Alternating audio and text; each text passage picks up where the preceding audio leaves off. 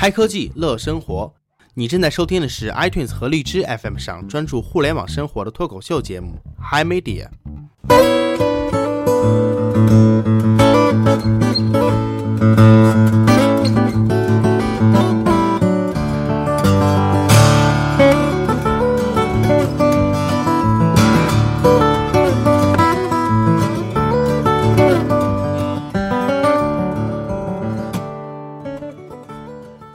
众朋友，晚上好，这里是 Hi Media，今天时间是十月三十一日周六的下午九点十六分，我是主播小 M 牌方便面。大家好，我是 CY。大家好，我是军将。嗯，上一期节目播出之后呢，有朋友通过微信呀、给我发来这个留言，他说啊，嘿，小 M 听了你最新一期的 Hi Media，里面提到朋友圈里有很多信息不想看却不得不看，那这种情况为什么不用那个朋友圈自带那个功能去设置不看这些人的朋友圈呢？哎，然后我这边就回复啊，呃，可能是因为工作需要吧，这些人不得不联系。那么他们的朋友圈，我有可能就是需要时不时的去点个赞，啊，变成点赞之交了。不知道这种情况你们俩有没有遇到过啊？呃，不只是要点赞吧，如果是工作需要的话，他可能会在朋友圈里面更新什么信息。那你下次再见到他的时候，如果看不到这些更新的话，可能会对工作有些影响，或者是他会发现。对啊对对，其实我们都是被工作和这个人情给裹挟了。呃，那么废话不多说，我们来继续今天的话题啊。今天其实是一个特别的日子，今天是万圣节，对吧？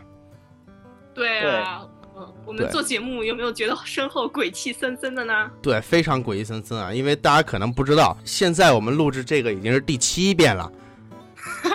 对，今天这个真的是突然觉得有点瘆得慌。有点鬼上身的感觉啊！这到底是什么不要？再说了，你们两个人，我是我我是一个独身生活的女子。你是一个女汉子哦。对，其实我们哦仨肯定都是独身生活，因为都是单身嘛。嗯，嗯，好好好，我们来进入到今天的节目，好吧？那好，我们今天的节目的主题是超级英雄的超级科技。对，这节目名儿还是我起的。嗯，对啊，每次都起这种超奇怪的节目名字。对啊，就在我们录这个节目的时候啊，我想很多朋友可能正在参加这个万圣节的 cosplay 或者 party。我不嗯，知道你们现在正在穿着什么样的衣服啊，但是我想你们肯定当中的很多人是在穿着超级英雄的装备，在模仿你们心目中的超级英雄。对。那我们来说一下，就是我们三个啊，都喜欢哪些超级英雄？哎，我先来说啊，因为我是一个超级英雄的 big fan 啊，我最喜欢的是蝙蝠侠。嗯，诺兰拍的三部蝙蝠侠太帅了，每一部我都如数家珍啊。没办法，因为我是一个女孩子嘛，然嗯后其实就科幻而言，我不太喜欢就是 Marvel 和 DC 的这些作品。嗯，但是我也不得不说，诺兰拍的三部前传实在是把蝙蝠侠拍拍的帅爆了。对，默契啊，英雄所见略同啊。就你俩都支持蝙蝠侠是吗？对，对，那那我只能支持个不一样的了。我决定支持一个，呃，我支持钢铁侠怎么样啊？我觉得又有正义感又有帅气，最最厉害的是他的科技感十足啊！我以为你北京人会支持煎饼侠呢啊。哈哈，我我支持大葱侠。其实其实我们这一做这一期节目企划的时候，就是嗯，长 CY 是我们中最走火入魔的一个，对，因为大家都知道我们三个人的微信头像嘛都是动物，嗯我是一只单身狗，CY 是一只狸猫，为什么不是单身狸猫？好好好，你是单身狸猫，嗯然后小小 M 呢是一只猫，可爱的猫啊。是一只戴着绿帽子的猫。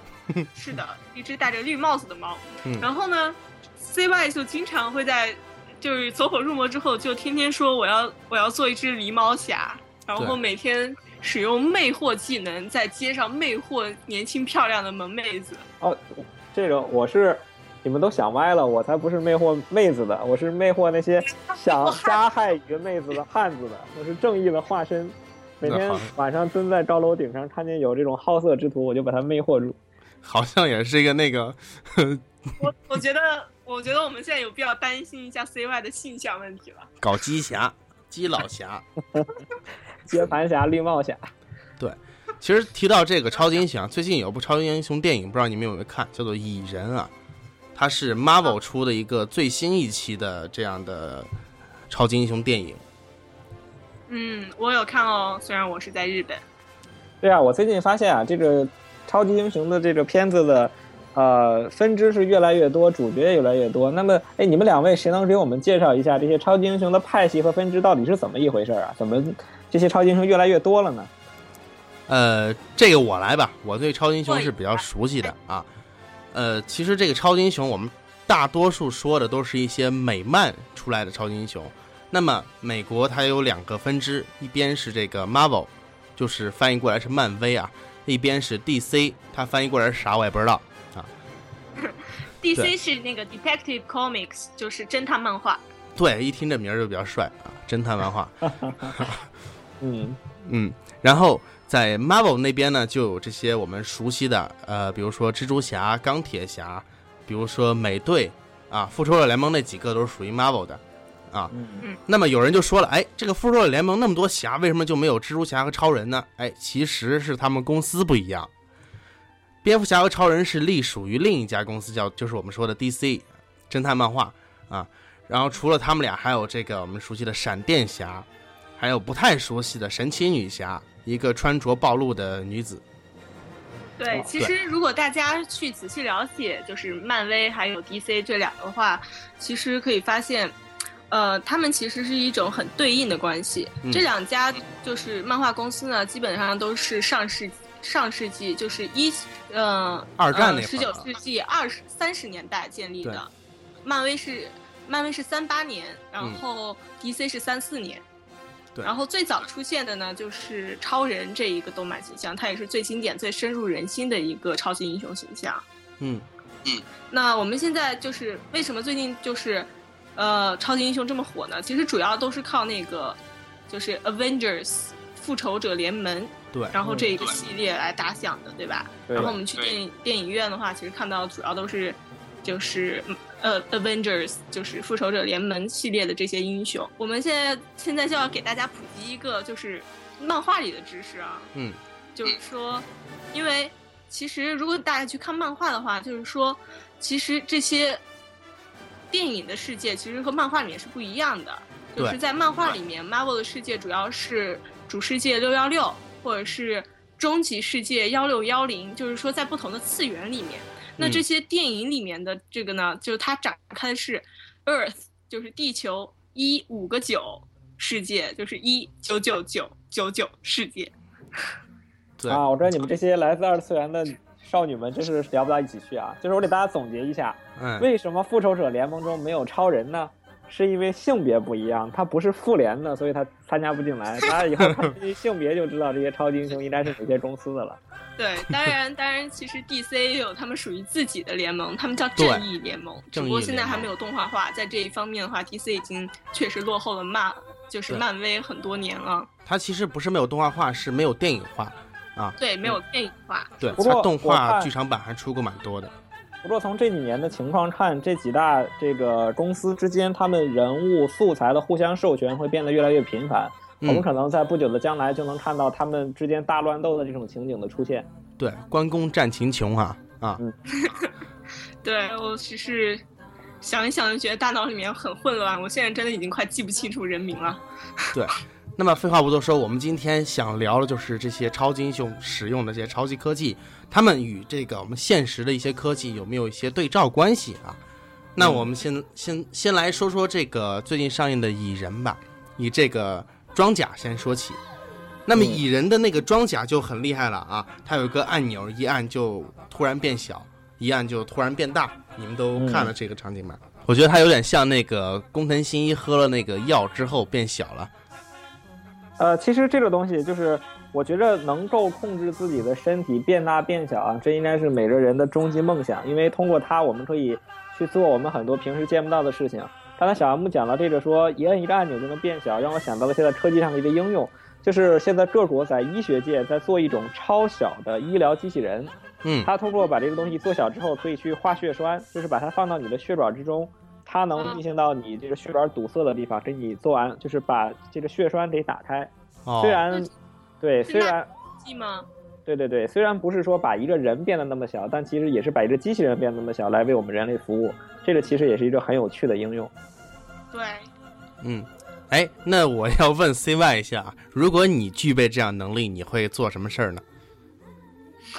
哇，我觉着首先我可以上天入地去打探一些各种的隐私消息，对不对？哦，我知道了，你你这个狸猫侠就要变成猥琐侠什么，侠？猥琐狸猫侠，狗仔队侠了。对啊。然后我们，然后这个我们还可以，呃，我觉得变超小之后有一个好处就是我我好像是呃从很高的地方跳下来就不用担心摔死了，然后我就可以去做很多很过瘾的事情，比如我去蹦极啊，然后我就可以像一个小 GoPro 一样到处去拍视频啊，想想也是很过瘾的哦。哦，我不知道你缩小之后，你的 iPhone 会不会跟着缩小啊？啊，这个让我想到机器猫里的情节，就机器猫里面有一个放大缩小的那个隧道，就我们我们为什么讨论这个科幻作品越来越低级项呢？回到童年嘛，因为我觉得美好的幻想总是跟小时候的梦想放在一起。在美漫上好吗？不要再提什么柯南还有机器猫了好吗？对，其实那个机器猫还有个那个放大缩小灯啊，其实是差不多的功能啊。嗯，在这方面，日本也是领先的啊。但是我要说的是，其实中国有一位超级英雄，不需要这些科技也能够变大缩小。你们知道是谁吗？大娃吗？孙悟空吗？不是大娃，肯定是孙悟空啊！为什么是大娃呢？大娃本来就是可以变大变小的呀。为什么我们今天讨论的一点都不科技呢？为什么讨论这种低龄向问题呢？那好好好，我们讨论一些高大上的。钢铁侠那套衣服，你们向往吗？向往。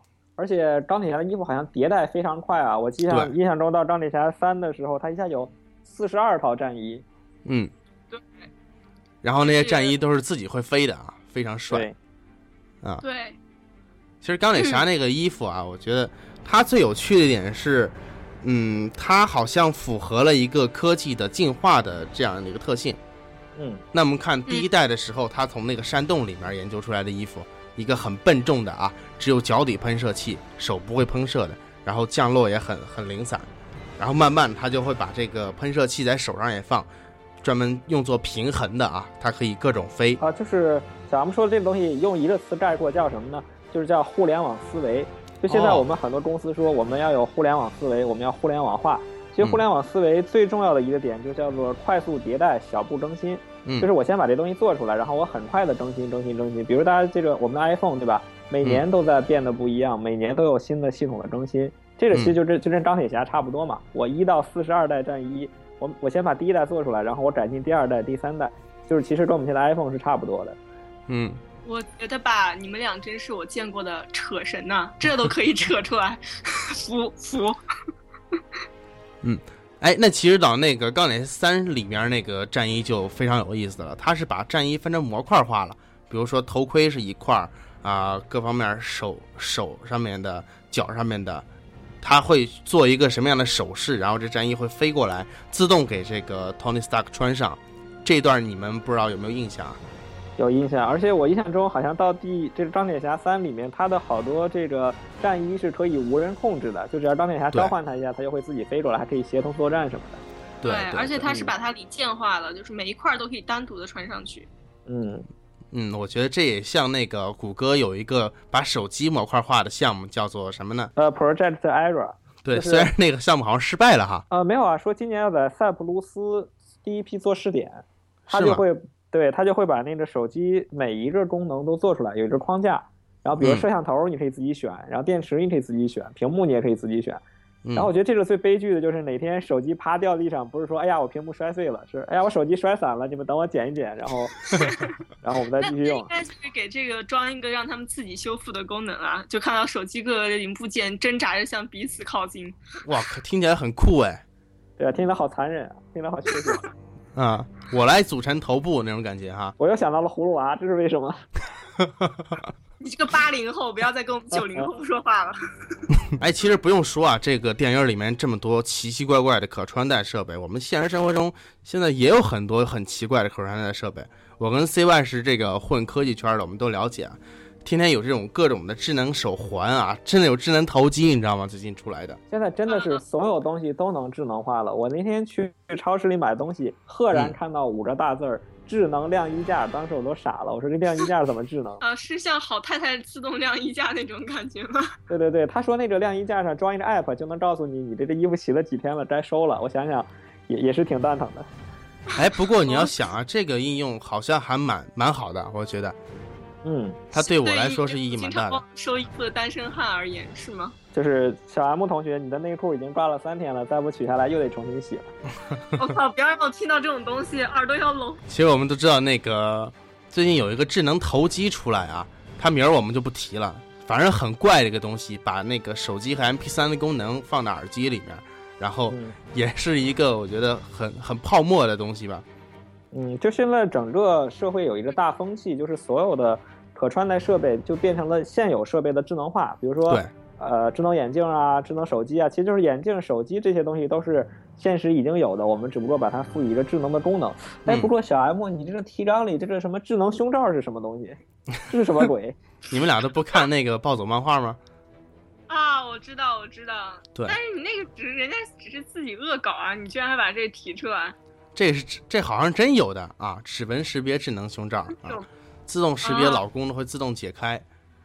那那那跟那个贞操布有什么贞操裤有什么区别？啊，我为觉得我要们这节目聊我们要讨得越来越论这种问脏了。我觉得你们俩好猥琐啊！就是我把你们带到正题上啊，就前段时间美国有一个厂家推出了一个智能 T 恤，然后嗯这个 T 恤有什么作用呢？就是当你是一个情侣的时候，它会显示一个血槽，你俩离得越近呢，这个血槽就会越长。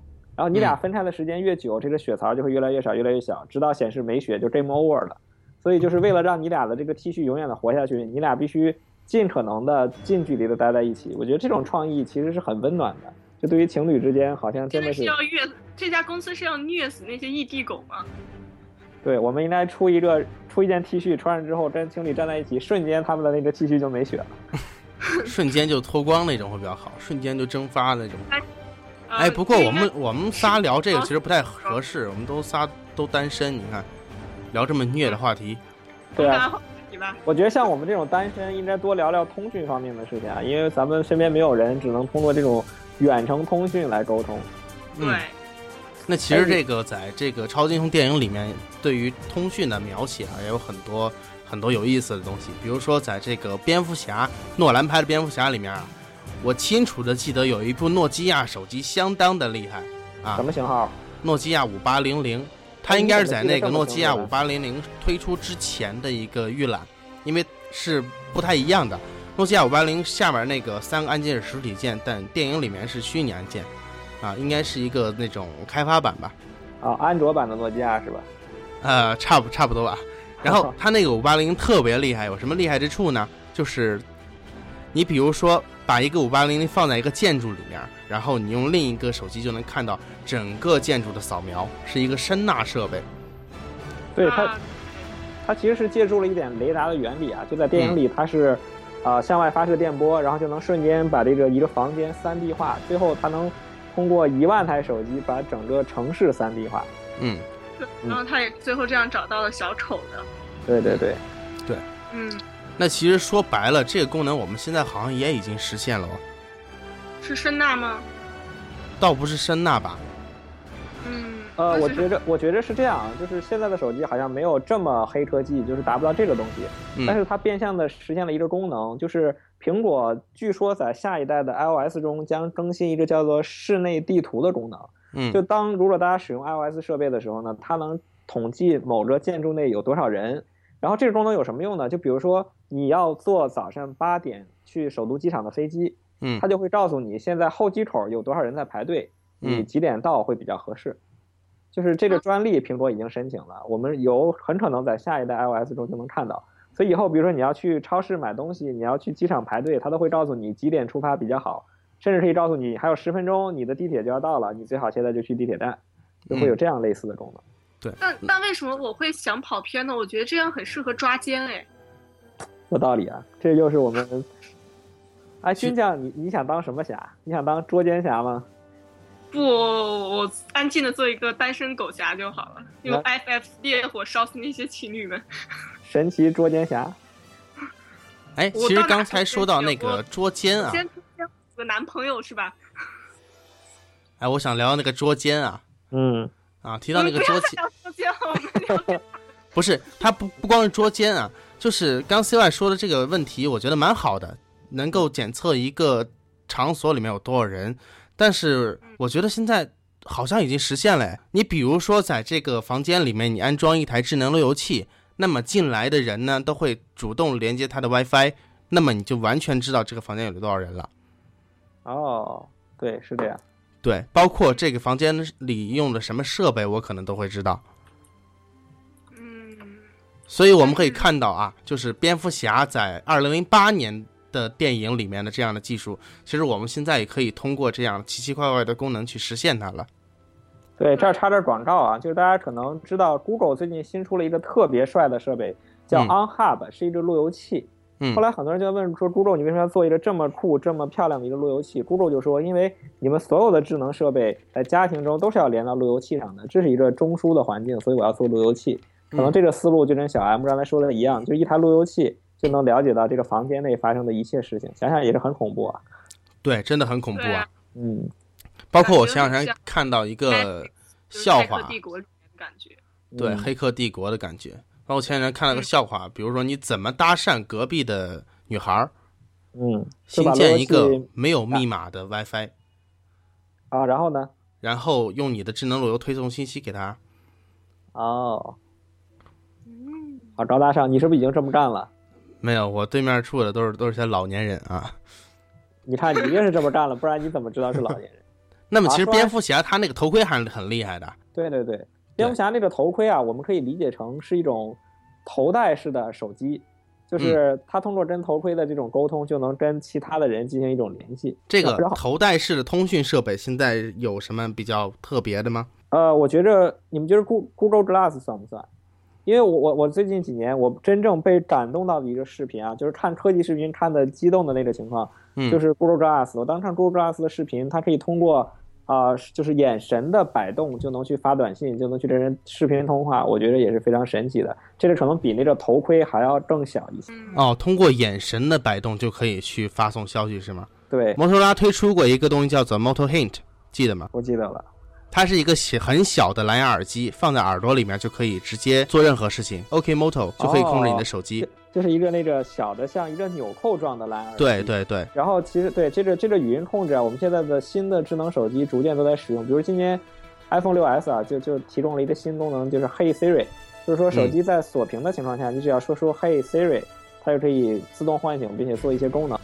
哎，不过我我还觉得有个黑科技啊，我我印象很清楚，好像在那个蝙蝠侠一里面有一个细节是，他拿一个芯片，然后就能把一堆蝙蝠招过来。你们有那个印象吗？哦对对对，然后有这个印象。我不知道，我不知道这是个什么黑科技啊，就是可以控制可以控制小动物召唤小动物啊。嗯，这个难道是和蚁人一样吗？就是可以通过什么生物技术来操纵这些动物？哎，我觉得这个蚁人会更厉害一些，蝙蝠侠只是通过那种声呐，因为蝙蝠可能它的超声波嘛，不是，它听到的东西跟我们听到的东西不一样，它可能听到某些声波它就过来了。但是蚁人这个很厉害啊，就是它能通过这些声波去控制蚂蚁，而不是把它叫过来那么简单。嗯，比如说我们在电影里可以看到这个让让蚂蚁做任何事情，带我去飞呀、包括让蚂蚁这个让一群蚂蚁组成任何形状这样的，都是非常酷的、啊。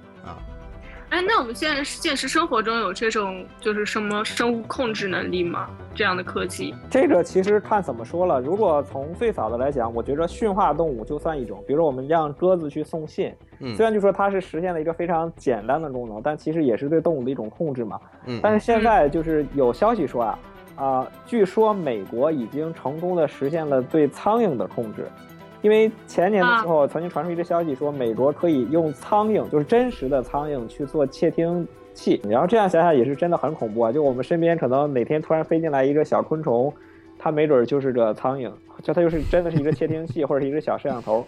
今对，其实这方面技术好像在军事中应用的非常多，就是不只是苍蝇去做窃听，好像就是蟑螂去做炸弹什么之类的也非常多。对，今天下午我家里突然飞进来一个大的绿豆蝇，我本来一直没有打它，现在想想，会不会是谁给我装着窃听器或者摄像头？我觉得还是把它打死比较好。哦，对他他要看一下狸猫侠想要干什么啊。对啊，嗯然后这个是跟我们下一项技术结合起来了，比如说，如果是军将放出来的，对吧？他可以再买一个这种头戴式的显示器，就像嗯钢铁侠一样，他一边在这玩儿，一边操作电脑，顺便眼睛一瞥，哎，原来常言在干这个，想想也是好恐怖啊。啊，为啥军将要看你呢？那他心里有鬼吗？我到底是装的什么鬼才会想看你？今天是万圣节啊！好吧，哎，其实头戴式显示器现在已经有很多很成熟的了，比如说最早我们看到那个索尼推出的头戴式影院，不知道你们俩有没有试过那个东西？啊，我试过，其实那个效果确实很震撼，但是使用体验不太舒服，就是它特别的沉。哦，嗯嗯，哎，其实说真的啊，我对这东西很好奇，一直没有机会试。我想知道它究竟是样什么样的体验呢？它是怎么就就就是一个很大的屏幕，就是怎么体验是这样？是这样的啊，就是大家知道索尼在 CMOS 的上的技术非常的强，包括做一些小型的显示屏。对呃，它当时是因为没有办法，就是普大量的普及很高分辨率的这种屏幕，所以它把一小块的这个高分屏做的就是大约是人眼睛那么大，嗯然后镶在你眼睛的正前方。戴上之后呢，其实第一感觉是很震撼，然后也很清晰。清晰的嗯原因是分辨率很高，震撼的原因是因为它画面的亮度足够亮，放在你眼前真的有一种像看电影院的那种就是比较震撼的效果。但是使用时间大约五分钟之后，你就会发现，首先它的片源不多，所以嗯就是那些展示视频过后之后，你的兴奋度就会下来。另外，就确实眼睛会非常累，因为大家想在自己离眼睛很近的地方放一个又亮，然后又密的东西，你可能很快就会感觉不适。嗯所以这种东西就是刚戴上觉得很震撼、很厉害，然后戴五分钟就感觉不是很舒服，所以注定了它也只是一个小众的这样一个就是试水性质的产品，大家玩玩可以，但是如果你说让大家花好几万块钱去买，我嗯感觉可能就不会有人推出这个事情了。但是有一个消息说，好像是阿联酋航空的头等舱要普及这个东西。你你们俩以后这个谁当土豪谁去做，可以给大家分享一下飞头等舱的感觉。哦，那它那个显示是不是就跟 Google Glass 那个差不多？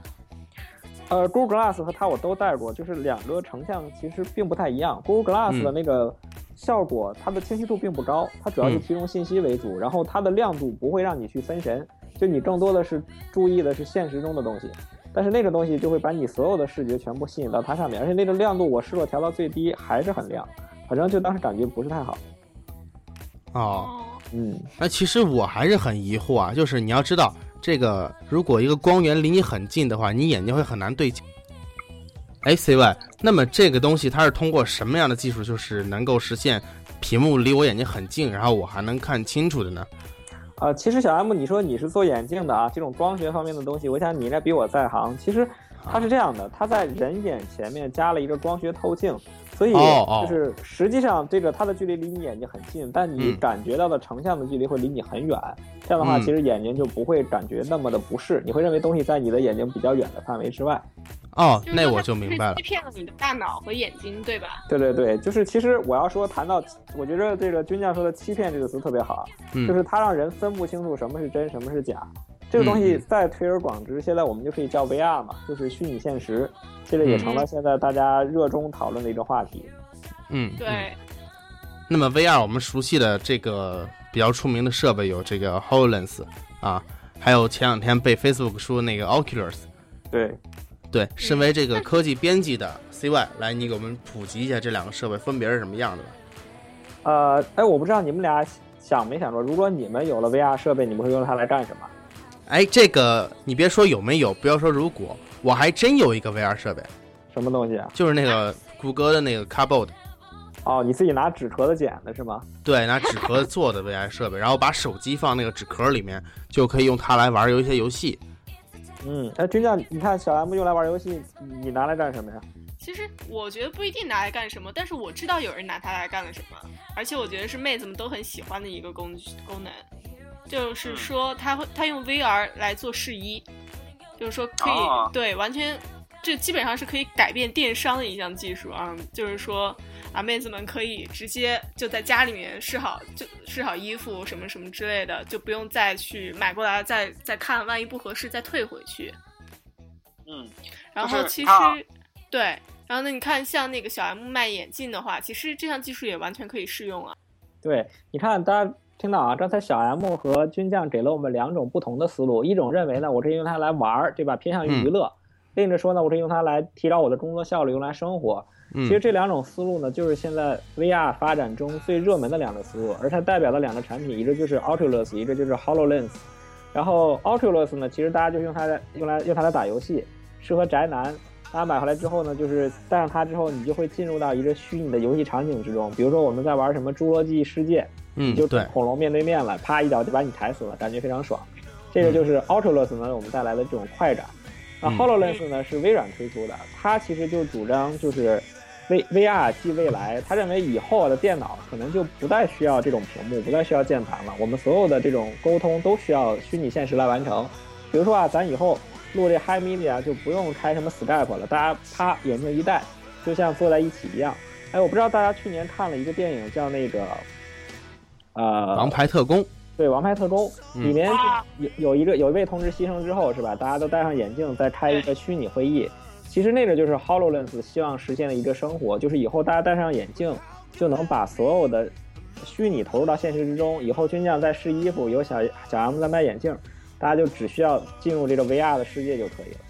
嗯，对，其实像我觉得 VR 可以是完全改变我们娱乐业的一个功能，哎，就是说像现在电影业，我们现在还去看 3D 之类的，但是如果 VR 真的实现的话，那 3D 其实就会完全被 pass out。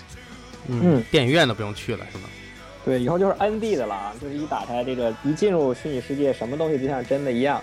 而且我觉得是有有，我觉得这是不是一个市场？就是我们可以把自己的感觉虚拟化，比如说，呃，我做一个梦，对吧？我说，哎，我梦见我被军将表白了，我靠，然后呢你不要这样梦啊！然后我可以把这肯定是后半夜梦了。我可以把它录出来，然后我这小 M 分享，我说小 M 你想不想体验一种感觉？然后啪我就分享给他，我觉得这种感觉也也非常爽。或者说，哎，我发现这件衣服我不爽！啊！我说我发现一件衣服特别漂亮，对吧？嗯你看我穿上是这样的，其实可能现在我们，比如说大家像我今天去买衣服，我还需要拍一张照片发给别人看，嗯可能我以后就可以做出一个虚拟形象，比如说放到我的微博上，对吧？我说，哎，大家觉得 CY 穿这件衣服是不是很好看？对然后大家就都点赞说哇太帅了，就这这种。然后我去年在英国的时候，我曾经写了一篇论文，就是关于 VR 的应用方向的。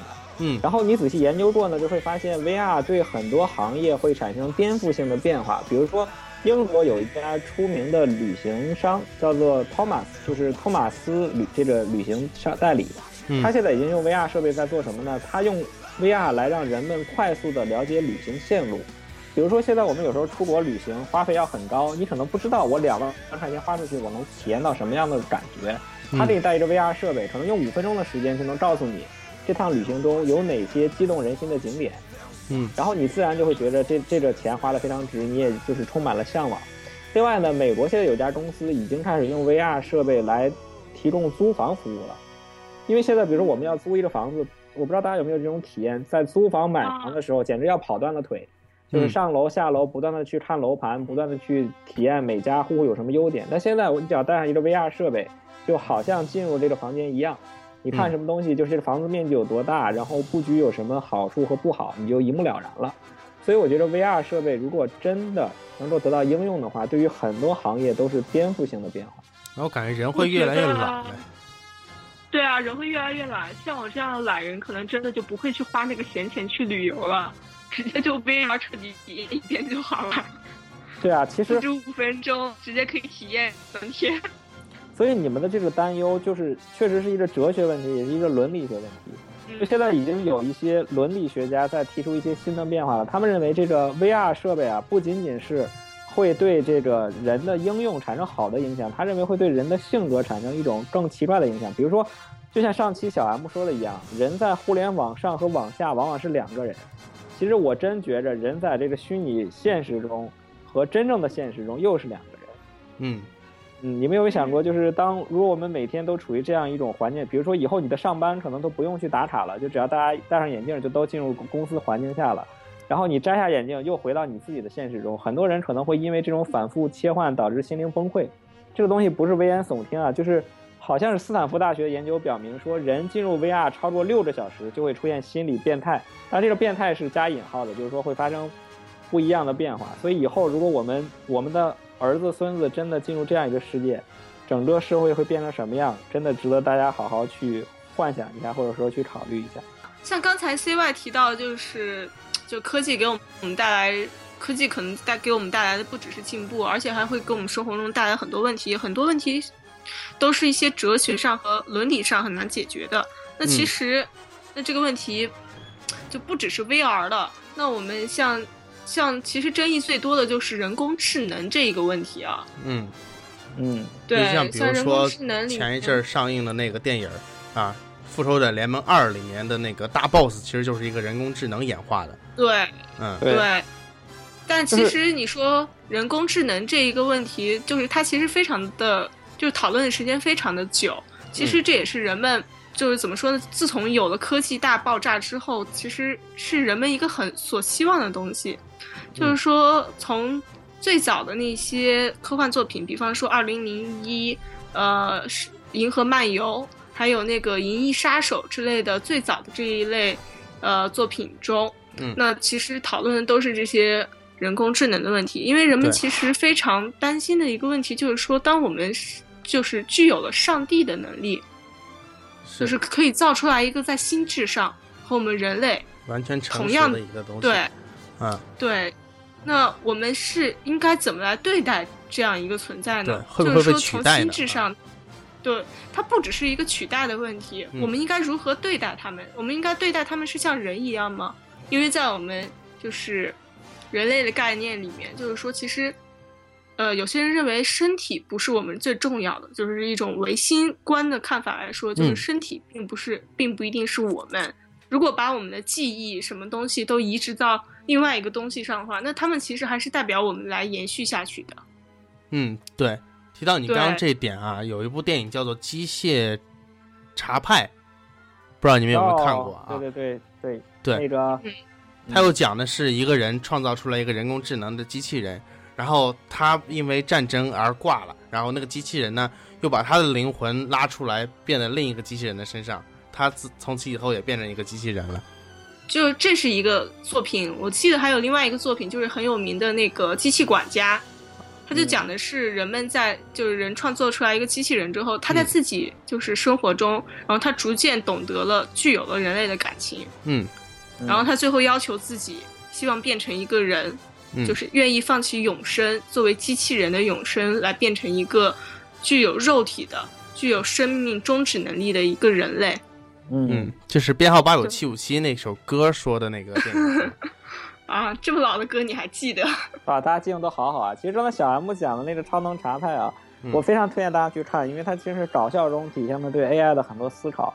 有一嗯句影评我至今还能记下来，非常的搞笑，叫做呃钢铁人大战机械恶魔，金刚狼撕逼印度小伙，讲的就是这部电影。虽然十四个字真的是很好的概括了它。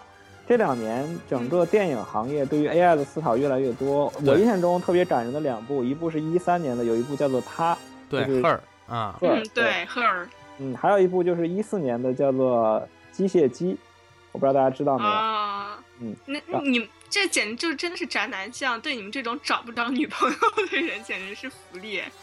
啊，对对，其实就是我们会发现啊，很多人对 AI 的想法最初都是一个最单纯的想法，比如说我一个宅男，我没有女朋友，我就想，哎，我能做出来一个女朋友，这多好。或者嗯说就是就比如说钢铁侠，钢铁侠里就有一个场景，他说我希望做出来一些这个他有独立思考能力的机械钢铁侠，就不需要我去控制他的这些人多好，所以嗯他就造出来了。但是造出来之后，这些人他有的时候不仅仅是像人，他可能比人还要强大，他会有自己的思考能力，他会去想，哎，我为什么不去统治世界呢？嗯，我为什么不去占有资源呢？然后最后他们会变得比人类更强大。对，对，然后这就还有一个代表代表作，比如说那个 Lucy，就是翻译成中文好像叫超体，嗯。嗯，对，它也代表了就是当人类创造出一个比人类自身强大太多的这样一个生物，然后他们不断的去抢占资源，最终成为世界主宰的这样一种人类的恐惧。其实我们会发现，呃，人类对于这种事情真的是没有办法控制。像在钢铁侠中，最后就是超级英雄们使出了各种各样牛逼的技能，最后把他们降服了。嗯，但是我们也可以想想，假如说这个生活中没有超级英雄，假如是我们这些赤手空拳的人，去面对一个比我们强大太多的这样一个 AI 的时候，我们又应该去怎么控制这个世界呢？我觉得这是一个非常好玩的事情。嗯，对我有个办法啊，其实像我有个万能的办法，这其实给他浇一杯水虽然，就是说离我们的现实还很远，就是从嗯现在来看的话、a 2的实现还是非常的远的。就比方说，像我们现在人工智能，可能连一些简单的语言的一些区别它都无法实现，嗯，对？吧？嗯，就比方说，像我问，就是现在的因为我是个人，我是学语言学的吧，然后就是嗯像语言中的一些歧义，比方说猫睡在毯子上，因为它觉得很，因为它很暖和。那这个它应该指的是毯子呢，还是猫呢？那对于人而言的话，可能就是说，像一个三四岁的小孩，他可能就回答回答这个问题，对吧？嗯但是像我们现在 AI 是完全实现不了的，这也是我们向 AI 迈进的一个很重要的一个问题。嗯呃，我给大家讲一个非常令人悲伤的故事啊。有一天，呃，一个高帅富开着他的奔驰，然后不幸遭遇了车祸。就在他的生生命弥留之际，他从兜里掏出了他的 iPhone 6s，然后大喊：“嘿，Siri！” 然后 Siri 叮的一声启动了，说：“你好，有什么能为您帮助的吗？”然后这位高帅富说：“请告诉我的老婆。”然后这个 Siri 说：“告诉他什么呢？”然后高高富帅说：“告诉他我爱他。”然后说完这句话，他告别了这个世界。然后 Siri 向他的老婆发了一段语音：“他爱他。”这是前段时间就是关于 Siri 的一个特别经典的笑话，就是确实是我们现在好像实现了很多看起来很很先进的这种语音识别 AI 的技术，但是就像刚才军将说的，连最基本的，比如说告诉他我爱他，对吧？对就是是这个他基本的指的是语言的区对，是我的妻子，但是他就告他他爱他，就这个东西 就非常搞笑嘛。可能这些问题我们现在的这些 AI 确实都解决不掉。啊，那其实提到 AI 啊，我们现在其实每天都在用，每天都在接触 AI 设备。就是刚才 CY 说的那个人在死了之后，他掏出手机啊，呼叫了 Siri。其实 Siri 就是一个现实存在的一个 AI。呃，现在 iOS 九最近推出的 iOS 九也对这个 Siri 进行了一次很大的升级，包括你问他一些稍微难一点的问题，他都会，他都会很清楚了，对吧？嗯，嗯，哎，我不知道你们平时有没有问过 Siri 一些比较奇怪的问题啊？你比如说，能奇怪到什么程度呢？呃，你比如说，我给你们演示一下，我要把你换掉，希望我会是你最难忘的那一个助理。对我，觉得好，我觉得好聪明啊！是啊，我觉得 C 现在 Siri 已经很聪明了，它跟之前那个傻头傻脑的已经不一样了。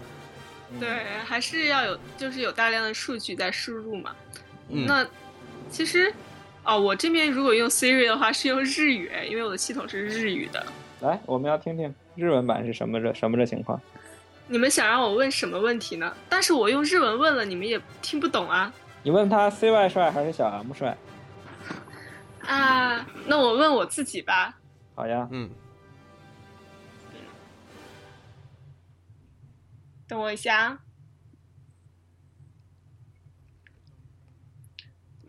呃，私のこと好きですか？就是我刚刚问他说，呃，你觉你喜欢我吗？然后他说这个事情吧，我们待会儿再聊好不好？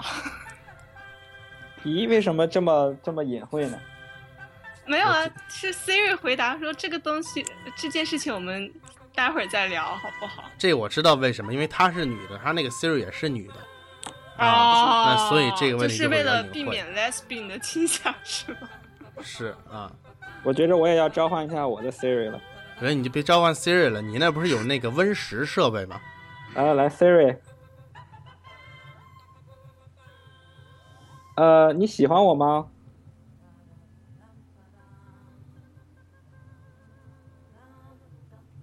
喂，久久的沉默。你喜欢我吗？我很尊重你。你看，你看，这是委婉的告诉他不喜欢是吗？对，委婉的给你发了卡好吧，这是个悲伤的故事。Siri 发卡了。我要去宣告苹果伤害了我幼小的心灵。我觉得你应该截图截出来，我们可以当这期的封面啊。你你看我之前说了吗？我说 iOS 九点一在六 S 上 Siri 有 bug，你们还不信？我已经截图了，这就在咱们这期的封面了。就是刚才其实我们用 Siri 啊，就是这个军将提了很重要的一点，现在这个 AI 的学习能力越来越强，嗯就是说大家用的越多，它会变得越熟悉。其实就像这期这个 iOS 九点一，大家会发现，当你买了一台六 S 或者六 S Plus 之后，它会让你不断的去跟它说话，这样它能会学习你的声音。嗯这样在很多人同时向它发指令的时候，它能清晰的判断出是谁来跟它做这个事情。比如说一个房间里有五个人，你说 Hey Siri，绝对不会五台 iPhone 全响，只有属于你的那一台能才能会响应你的指令。这就是 AI 的一个学习能力，也就是说，这些 AI 都会变得越来越聪明，而它的基础就是有越来越多的用户和越来越多的数据。嗯嗯，对，这也其实就是说，为什么就是科幻作品中有那么多让我们警惕就是人工智能的东西啊？那我在知乎上看到一个故事啊，是谢寻猫君贡献的。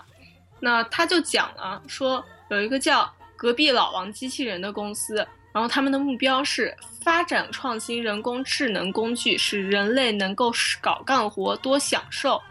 那他们中有一个产品呢，就是说一个叫隔壁老王的，然后在小卡片上写字的这么一个 AI，然后他们给这个 AI 呢，就是设定的一个程序，就是说让它尽多的书写和测试，然后尽尽量快的执行，而且不断的提高效率和准确性，然后就是说。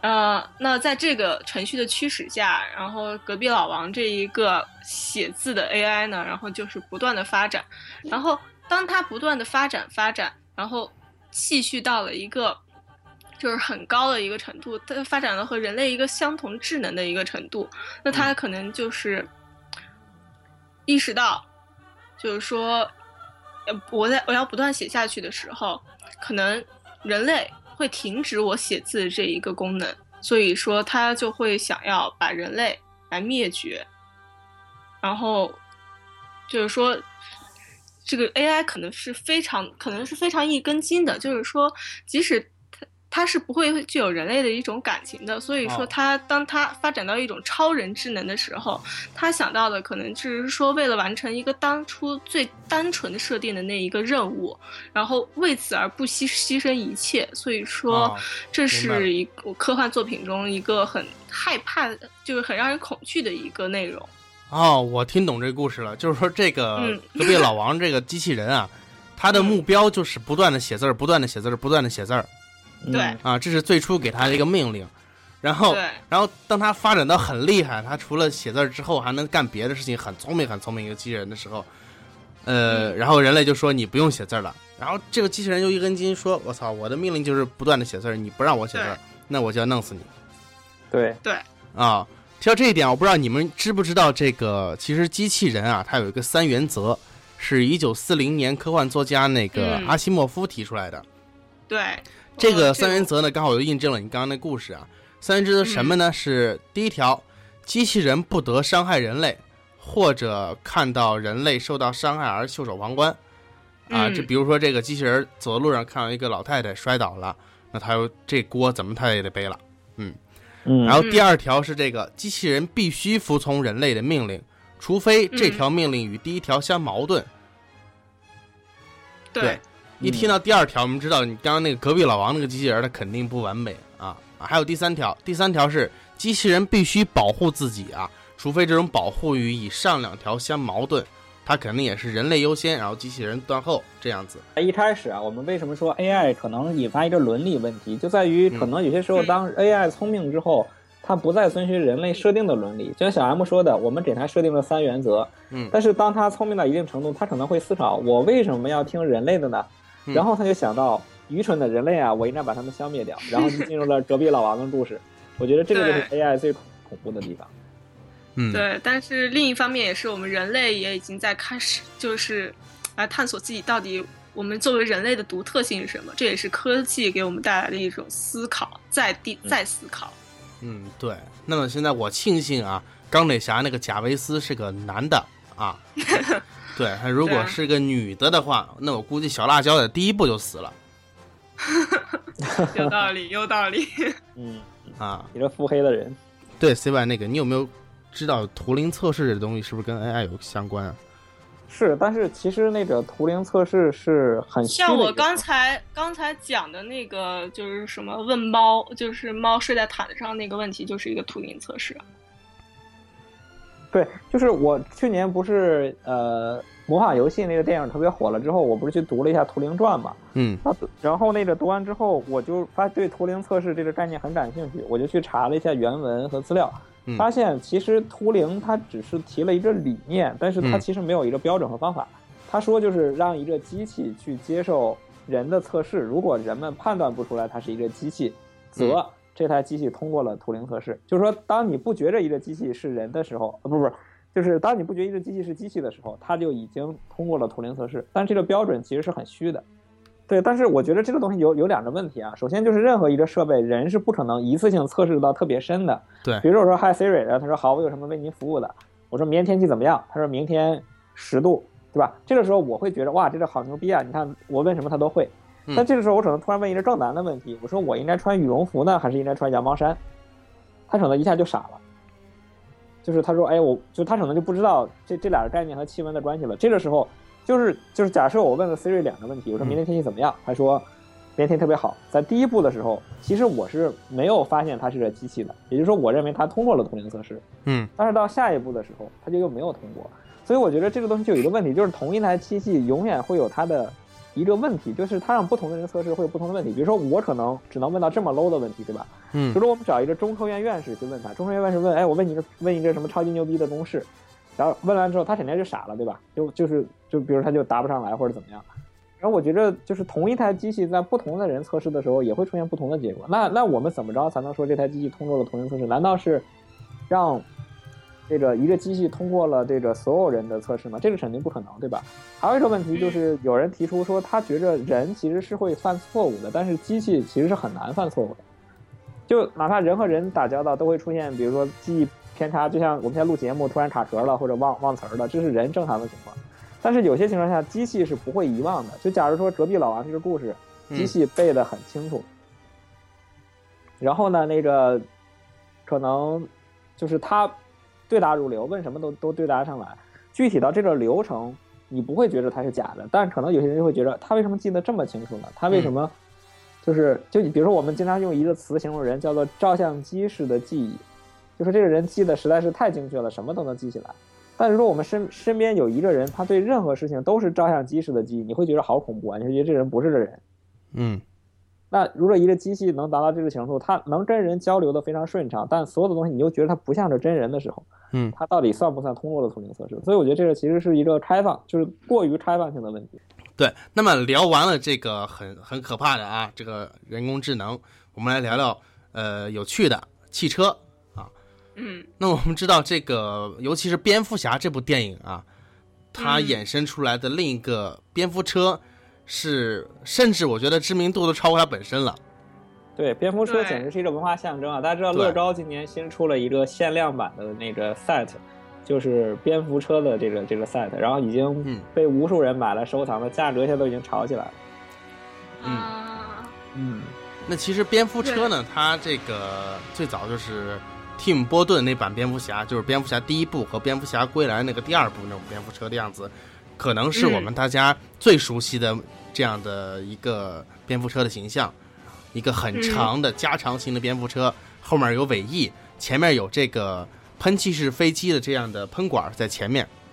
啊，包括嗯现在我我手边还有一个蝙蝠车的模型啊，嗯，我以为你想说你手边有辆蝙蝠车的钥匙，吓死我。哈哈，对。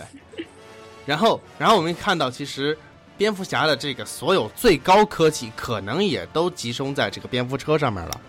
嗯。嗯。对，我不知道你们有没有看过这个第一部和第二部的蝙蝠侠，呃，可能第一部的时候还会比较比较笨一点的蝙蝠车，啊、嗯。它的功能仅仅是一些，比如说转弯的时候啊，它不会漂移，因为它太长了，它可能会哎，突然这个轮子就一百八十度旋转啊，很科幻，就这么就这么转弯了，然后让嗯。他的对手吓一跳啊，包括它可以在这个两侧，包括它的尾翼上面变出各种的机关枪出来。嗯对这都是一些比较在那个时代觉得哇很厉害的功能啊。但是到了这个嗯蝙蝠侠的第二部电影《蝙蝠侠归来》，他的这个蝙蝠车就哎，啊，感觉是你还在说前传啊，都不是说的是正传啊。对对对，我说的是蒂姆·波顿那版的蝙蝠侠，对，嗯应该是一九八七年那个时代的蝙蝠侠。哇塞，跟我一个跟我一个年代的东西。对，大家一看他有多老啊，继续再嘲讽一下 CY 的老啊。哎，那个那版的蝙蝠侠就更好玩了。为什么说他那个蝙蝠车更好玩了呢？就是蝙蝠侠可以执行一个语音命令，比如说那个蝙蝠车啊，开展嗯装甲，然后那蝙蝠车的装甲就咣咣咣把那个车给包起来了，哦，对啊它变成一个可以语音控制的蝙蝠车了。嗯啊，就是说加了 AI 还有 UI 嗯 这。一个功能是吧？哎，问一下两个九零后的小朋友啊，你们小时候有没有看过一部，应该叫美剧啊，叫《霹雳游侠》？我不知道你们有没有对，看。过麦克的车我啊，没有看过呢，两个叔叔。对就是有一辆车，它被人嗯改造之后，也是可以语音控制，而且特别对牛。然后车前面有一个红灯，不断的闪来闪去。我小时候啊特别喜欢看那我有个片儿。印象，我有印象对。，我也特别喜欢看那个车。然后我记得那个车，它长得特别像那个桑塔纳，最早最早的那个桑塔纳。然后我一看到桑塔纳就，特别激动，嗯尤其是特别喜欢开桑塔纳的司机。那时候，嗯，啊！我们快点从童年回忆里面 拖出来。对。那么提到这个蝙蝠车，它有这个语音控制功能啊，然后嗯它也诞生了很多问题啊，比如说什么呢？哎，当时蝙蝠侠归来那个电影里面的大反派啊，就是企鹅人，他特别聪明啊，他就在这个蝙蝠车上面装了一个黑客程序，让这蝙蝠车听他的使唤，不听蝙蝠侠的使唤了，然后就可以看到蝙蝠侠开着蝙蝠车，然后蝙蝠车不听他的，不听他的指挥啊，他就去在车在那个街上去横冲直撞，去射杀行人。嗯，哦，对，然后我们就会看到那个呃，企鹅人在远程操控这个蝙蝠车，嗯。对，嗯。然后他又加入这种远程的驾驶功能，对，然后就小 M 这个场景啊，其实我昨天刚刚想到，因为大家知道现在这个在市面上发售的量产车当中，嗯呃，智能化程度最高的其实就要算特斯拉了，嗯，因为它整个那个系统啊就是一个电控系统，而且是可以升级的。嗯然后就在本周，特斯拉刚刚升级了它七点零版的系统，然后升级完之后加入了一个简易性的无人驾驶功能。难道是扁平化了？在时速不嗯到五十公里的时候，它是可以完成一些自动的加速、减速和变道功能的。哦，其实当时嗯我就在想，因为我在看那个演示视频，确实非常的炫。但嗯我就在想，如果真的有人，比如哪天就是在后台侵入到我的这个系统里面，然后我嗯正在自动驾驶，他啪的一下把这个车给我撞到，给撞到墙上去了，我可能就就就死在里面了。你嗯想想，确实也是非常恐怖的。而且，呃，现在国内有很多汽车厂商说我们要做这个智能汽车，包括电动汽车。嗯但是呢，他们说我这个系统底层是用安卓来做，然后我想想就后背发毛啊。比如说 哪天给我什么 root 了，我们能不能不要这样黑安卓？对好可怜的安卓呀。嗯哼，我说一点你们可能不太知道的啊，嗯，其实早在很久以前，飞机已经实现自动驾驶了。嗯嗯现在那个现在的飞行员是怎么操控飞机的呢？他是操纵电脑，然后电脑来操纵飞机。嗯对，然后哦其实，呃，也就是说吧，他把飞机开上天空之后呢，他什么事都不用干，设定好数值之后，完全不用他操心，飞机就飞到目的地。然后他在下降的时候设定一个下降落程序，然后也是一样，嗯，他什么事都不用干。嗯，对，飞机已经能这么简单了。那么反过来而说，为什么汽车它现在还得这个自己来开呢？是因为路况太复杂吗？对，首先是因为路况太复杂，因为飞机它是在一个三维的空间里面的一个飞行，但是汽车它是在公路上的，都在大家都在一个水平线水，大家在一个平面去什么驾驶，所以汽车可能因为路况的问题，它会有这种这种的一个问题。但是自动驾驶它不是没有，现在很多汽车都有那种自动泊车功能，它其实就是自动驾驶的一种表现。嗯对，嗯，对，包括 Google，它会，它最近在研究的那个 Google 无人汽车这个东西，嗯。对，包括苹果不是也有说它要做这个智能汽车吗？连三星都说要自己要做智能汽车了，对，别你连乐视都开始说了，嗯。天其实小哪！M 刚才讲的，嗯小 M 讲的这个路况复杂，确实是呃一个特点。因为路况情况其实分为两种，第一种嗯是因为城市在建的道路是在不断扩展的。比如说，嗯我们以前家里有车的话，很多人会定期的去升级那个车内的导航，对因为每一年那个路况就会变得不一样，有些路修了变宽了，有些路可能就废弃掉了。所以这个无人汽车要不断的学习路径的变化。另外一点呢，就是汽车的偶然性特别强，比如说我正开着开着，突然从边上插进来一辆车，那这个时候呢，无人车必须很快的做出判断，但是飞机很很少会说我飞着飞着突然从路边上斜插出来一个飞机，这个可能性就非常低了。另外还有两点，第一点就是无人驾驶的成本相对于汽车来讲确实有点偏高。嗯。现在我们可能花五万人民币就能买一辆汽车，嗯。但是我们把一辆五嗯万人民币的汽车改造成无人驾驶车的改造成本，甚至要比车价还要贵好几倍，这个嗯对于我们来讲可能很难接受。最最重要的一点就是 Google 提出的，说无人驾驶汽车现在最难普及的一个原因在于无人驾驶汽车没有标准。对就 Google 讲，最理想的情况是所有的车用一个标准，这样的话我们可以信息共享，我永远知道我前面有几辆车。嗯但是现在呢，就我们必须要每辆车单兵作战，它必须装一堆的雷达，装一堆的探测系统，去探测哪有车，哪有探头，路是怎么走的，这样的效率就非常的低。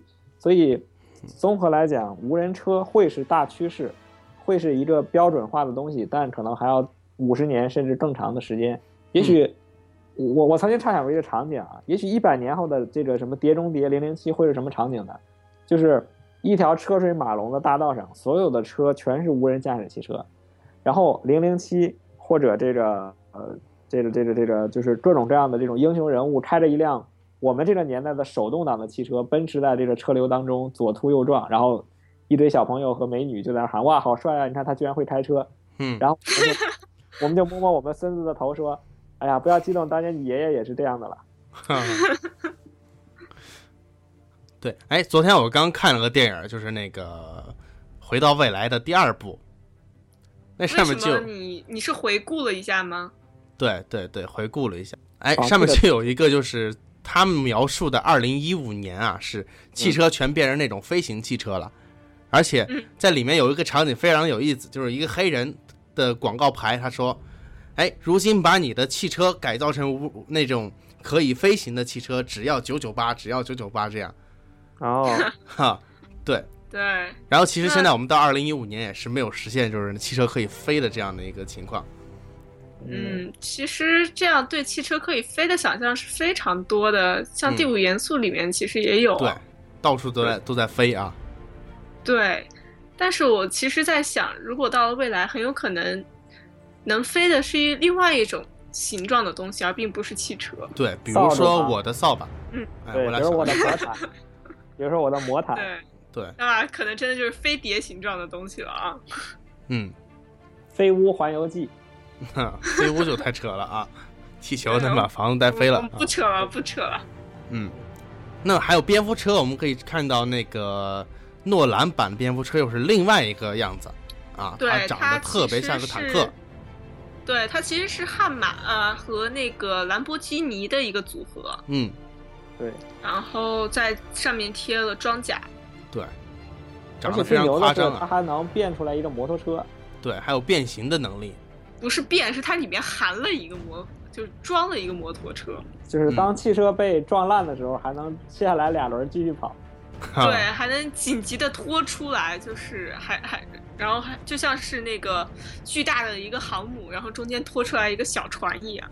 对，这其实我觉得它应该是抄袭高达的啊。高达，你知道吗？它的驾驶室是一个飞机。对，这这点我们就不细聊了，要不显得我宅男。但是太幼稚了，是吗？不是，怎么会幼稚呢？哼。那么其实，在这个提到交通工具啊，那么其实，在蝙蝠侠里面还有一个交通工具，我不知道它算不算交通工具啊？就是在蝙蝠侠的第三部上面，它会有一种侦察无人机的出现，你知道吗？就很类似于我们现在用的这些像这像嗯航拍的无人机，你是说无人机是吗？。对，无人机，那其实像你刚刚说那个问题，我前几天还在那个呃 Verge The Verge 上看到了，就是说其实现在无人机就是可以堂而皇之的就出现在地表上出现的任何就是呃机构中。这其实现在已经带来非常严峻的一个问题了，像比方说，好像法国就有一个无人机开到了那个核电站旁边，嗯，嗯很可怕啊。对对，嗯，要是哪天真的被 ISS 给掌控了，真的是不寒而栗啊。对，对还好但是这个事情的其实科技比较落后啊。就是当国外的朋友们正在为安全担忧的时候，我觉得北京的同志们可以这个放心啊，你们可以安睡了，因为现在百分之八十的民用级的无人机其实是由我们国家的一个非常著名的牌子叫大疆生产的。嗯嗯然后呢，前大疆呢，这个它的无人机里是安装了一个 GPS 系统的，嗯它会判断这个无人机现在所在的位置，如果是在敏感区域，是会禁止这个飞机起飞的。呃，据我所知啊，啊就是像美国的白宫区域，这个飞机是飞不进去的，就是说你飞到附近，它那个就停止响应你的信号了。然后所以白宫是安全的，但有人就问了说，那北京这个大疆能飞到哪儿呢？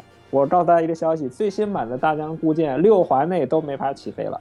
哇，那还买它干嘛呢？也就是说，在北京，你要想玩这个东西，你就得跑到六环以外。就是你欢迎来到河北啊，所以说插着 SIM 卡，就欢迎来到河北。哦，对，这个就是我们要两面看这个问题吧。可能一方面，呃，对嗯，无人机的爱好者来讲是一个灾难，因为他们就无法在城市当中享受到这种飞行的乐趣，也没，有办法做这些事情了。但是从国家的角度讲，可能又实行了一个更好的管控。所以这些东西以后会怎么放开、怎么调整，我觉得是一件很有意思的事情。嗯嗯，嗯，我刚想还问呢，我说是不是天安门广场不让飞了？结果六环内啊，六环内，看来我想跑到石多了哈家庄了吧？对对对欢迎来到我我们天下第一庄啊。啊。其实说起来，我觉得这种飞行工具啊，包括交通工具啊，有一个是想的最好的，而且是最简单的、最便携的，你知道什么吗？什么呀？竹蜻蜓。哎，你这是怎么又回到低龄向了呢？我我我跟你们说啊，他低龄这个没低低好，我这个就持反对意见了。其实你们没有看过《机器猫》，《机器猫儿》其实是一个特别集大成的科幻作品，嗯，就是就是一一提到机器猫，伪机器猫迷会说竹蜻蜓，但真机器猫迷会说什么呢？机器猫里面谋吗？其实也不是，因为在机器猫里，他设想的在二十二世纪，说人们在马路上会怎么走呢？他说，当时的马路就会变成由无数个小钢珠滚成的这么一条路，就你看起来是一条平马路，其实是一个一个小珠子，然后你站在上面，你只要想你去哪儿，这些珠子就会滚向你想去的地方。比如我现在我说，哎，我想去天安门，他就就把我从这个马路上就就就一直送到那个地方去了，就像是一个能响应你脑袋意向的超高速的传送带。啊，所以所以到时候的城市叫对哦哦，我理解我看。那个最近的那个剧场版不是这样啊，就是它显示的是一个管道，好像你想去哪里，就是那个管道就把你吸到哪里去了。嗯，那个是一个飞天的设备，就是机器猫里确实有很多这种关于未来世界的奇思妙想。它当时设定的时间是嗯二十二世纪，嗯距离我们现在还有一个世纪。那想一百年后能不能实现这些事情呢？我觉着也很值得期待。对，然后我也养一只啊。你自己穿上衣服就长得跟机器猫差不多，至少体重上差不多。啊，现在他们黑我，我都不屑一顾了、啊简。直是让我想到那个来听众咱们聊不要跟他们说哎，那么聊到这里呢，这期节目也差不多到时间了啊。哎，在节目的最后呢，我想问两位主播一个问题：如果让你们变成这些侠，你们想要把自己变成什么侠？呃，这个我其实是有答案的啊。如果真的要问我变什么侠，我最喜欢的超级英雄是美国队长。啊，原因呢我以为你要有两点说麻辣小龙虾啊。对，这个原因有两点啊。首先，第一点是，我觉得美国队长的形象特别的健美啊，就是符合嗯一个理想男人应应该有的形象，高大帅气，然后身材又特别好，对然后这个就是肌肉发达什么的，也是这个每个人希望变成的样子。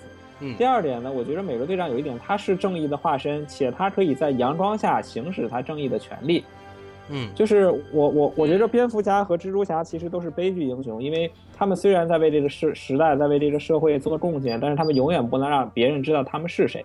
嗯觉得这其实也是一种悲哀吧，导致他们最后可能跟自己心爱的人也不能在一起。嗯我嗯觉得美国队长其实在这方面他是非常阳光、非常正义的，所以我特别喜欢美国队长。于是乎，我正义正式决定把狸猫侠改名叫狸猫队长。哦耶！哦真是，你的脑洞真是一个黑洞啊！啊那军将你呢？啊，其实我觉得我也不是说想变成什么侠，但是如果非要让我选的话，我觉得我可能会就是变成大白，你们可以吗？没事，你体型上已经很靠近了。什么叫我体型上你又黑我，而且你黑的还空穴来风。大白，为什么是大白呢？